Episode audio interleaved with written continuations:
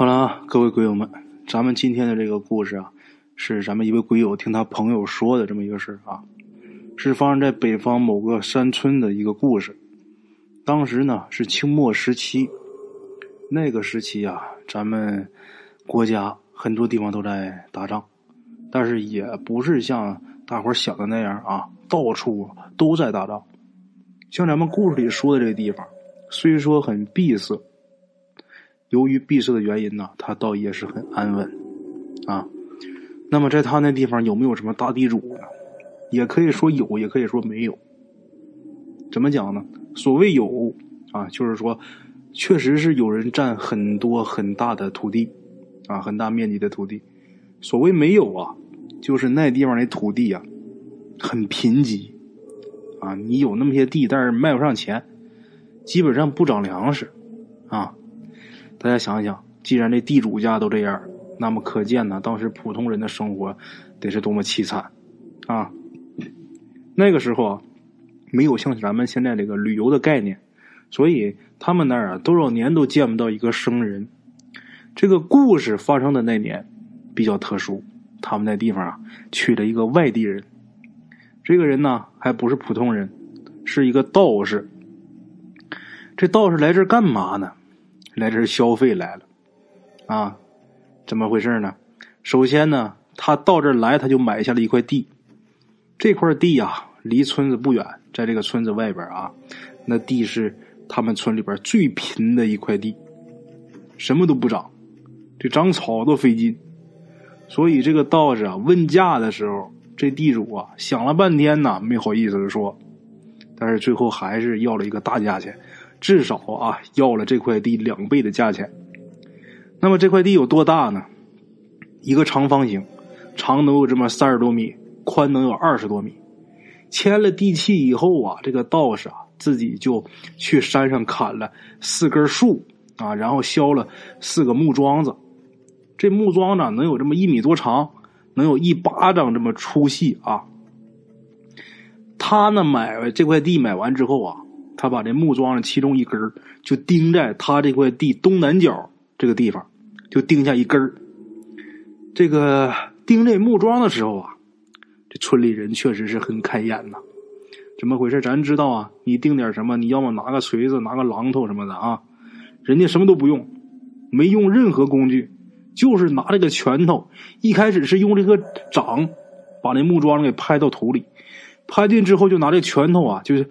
钉这个锤子使，啊，拿这个拳头凿，啊，把这个木桩给砸进地里，将近一米来高，啊，剩在外边就没多少了，不到半米了。这时候冬天呐，那北方的地都冻了，大家能想象到啊，那钉得多费劲。就是咱们冬天的时候，自己想钉点什么，拿大锤往下砸都费劲，人拿拳头给砸下去了。可以想象到这个道士，你说他得有多大的力气啊？这是身上有功夫啊！在这个木桩啊正北面往外又走了两里地之外，他又定下一个啊，然后跟这两个木桩平行，他又往西走了五里地啊，把那两根木桩也定在那地方。这时候村民呐一直都跟着他看热闹，就看他定木桩厉害呀，这个。道士是一路走，走到一个地方，哎，钉一个。这个村民们呢，这在后边跟着，啊，也不说话。道士也不说话。等他全钉完之后，才回头跟这个村民说：“就说你们别动。如果呀，我这个木桩要是耽误你们事儿了、碍事儿了，你告诉我一声，我马上把它给挪开。”这时候村里就有小心眼儿的，就说道士。你买那么巴掌大那么一块地儿，你把这木桩子你都打出去好好几里地远，那地方也不是你的，你凭什么钉桩子？这道士说：“是不是我的？我也不用别的，我就钉那三根桩子啊。要么这样，我把这个这三根桩子，这不是在不是在我地这三根，我也买了钉桩那地方，我买来行不行？谁家的地啊？你出来，我给你钱。就这么的，村民一起哄啊。”就是那几块地的这个主人呢也出来啊，就说我们呢啊，嗯，给钱。道士呢最后一人给了一笔钱才算罢休。这些村民一看这老道不差钱呐，有钱呢是吧？打那以后啊，甭管这道士干点什么，他们都跟着要钱，而且还是狮子大开口啊。当天晚上，这道士啊，就坐在东南角自己买的那块地啊，那比较大的那块地那根木桩旁边啊，在那坐着打坐。这一打坐打了一夜。第二天呢，他又掏钱去村里边啊，买了一只白色的一只公鸡，雄鸡呀啊。恰巧呢，他们村呢有几家村民还真有。这个这几家村民呢，跟道士要价要都很高，想宰这个道士。这道士说行，是吧？咱比方说一一只鸡一百块钱，他们要三百。道士说行，我不差那二百块钱，我就打个比方啊。不过我只用一只，我买谁的都行。你看你们谁卖给我？这几家村民呐，一看这他妈的不好利，挣钱呢，是吧？都想卖给这个道士。结果他们几个都打起来了。这个道士啊。最后买了一只鸡，买完之后啊，取了一葫芦血，就这个白毛公鸡啊，这鸡血啊，然后在每个木桩下边，他都撒上那个鸡血了。有村民就问他说：“你这是干什么呀？”这道士也不说啊，你管我干什么呢？啊！到那以后啊，每天这个道士就是坐在这个东南角这个木桩子下边打坐，有的时候呢嘴里呢念念有词，有的时候呢就是纯粹的打坐。打坐这个时间长了，功夫久了啊，他也起来活动活动。饿了渴了呢，就去村民家买吃的买喝的啊，都花大价买。晚上他也是如此，从没见过他啊，晚上在哪儿把这个被窝啊什么都铺好在那睡觉的时候没有啊。而且当时冬天，大冬天的时候，他就只穿了一身很单薄的这么一身衣裳，他也不怕冷啊。这样能有这么十几天吗？村民们有的就看出门道了，什么呢？白天没啥，晚上啊就有好奇睡不着觉的，就偷偷的观察他，也不知道是这个道士没发现，还是不愿意理大伙啊。总之，他打坐的时候连这个姿势都不变。这个地方啊，离这个村子很近，就他打坐这地方离村子很近。还别说，还真有村民呢摸到离这个道士很近的地方。其实啊，也不用摸。很多时候，就在一些老百姓家的这个房子上，也能看到这个道士。道士呢，所坐之处，他们呢，就是摸的比较近的人呐，就发现啊，他这附近呢，隐隐有这个青光闪现，啊，青光闪现，自然不是一直都有，经常是闪一会儿就没了。这时候啊，村里边有不少人都看见嘛，看见完之后，大伙开始传。大伙就研究啊，就说怎么觉得这道士坐这地方，是不是下边有宝贝呢？啊，大伙也没问这个道士是怎么回事啊，自己在那猜，这道士是不是来挖宝的呀？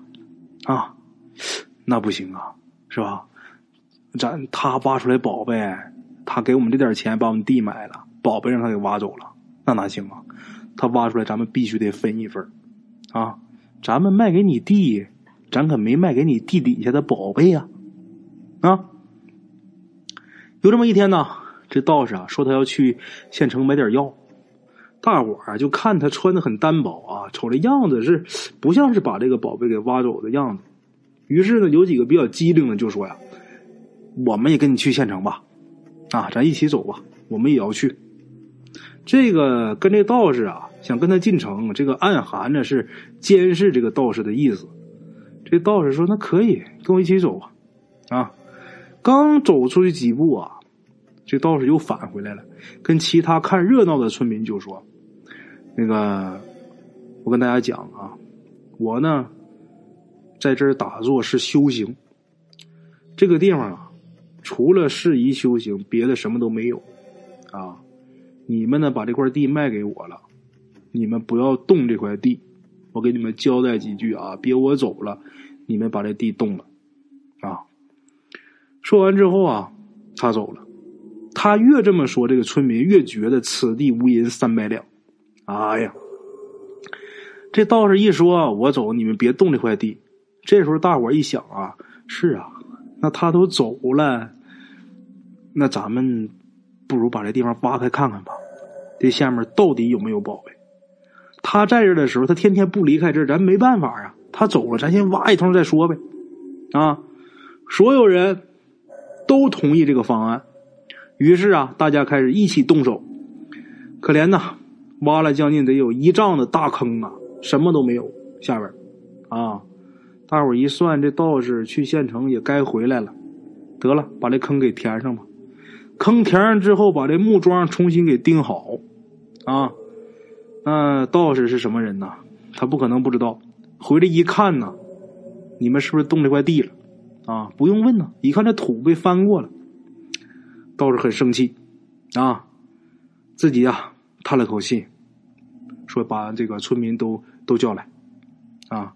还真有人把村民都给集合过来。道士就告诉大家啊，这地儿啊风水巨阴。这地下有绵绵鬼气流动，我呢本想啊来镇住这个鬼气，一是为了镇住他，二是呢我也能借这个鬼气修炼。这个鬼气对于你们来说是有损而无益啊！我几次告诫啊，你们还是不肯听，你们挖了我的木桩，没办法了，这个鬼气啊会顺着你们翻开的这片土地。流到村子里边来，也不用多，来了之后取你们三十六条人命就没事了。哎，提醒你们一句啊，谁死谁倒霉，永不超生。说完，这个道士就要走，他把这些村民们给吓坏了，赶紧跪地上求啊啊！道士说：“你不用求我，我没办法了。之前呢，我布的这个局就是为了镇住这个气流，没想到你们给我破了。”我不能留下来，我留下来也是陪你们死，啊，保重吧。说完之后啊，这个道士甩手就走了，啊。打他走那天起啊，不到了一个月的时间，没到一个月，这村子里边真死了三十六个人，啊，三十六条人命，还都是青壮年男子，啊。好了，今天这故事呢是结束了。最后啊，说一下咱们故事中这些村民们啊，好奇心加上这个利欲熏心，再加上这个贪心太重、贪念太重，最后害了自己的性命啊！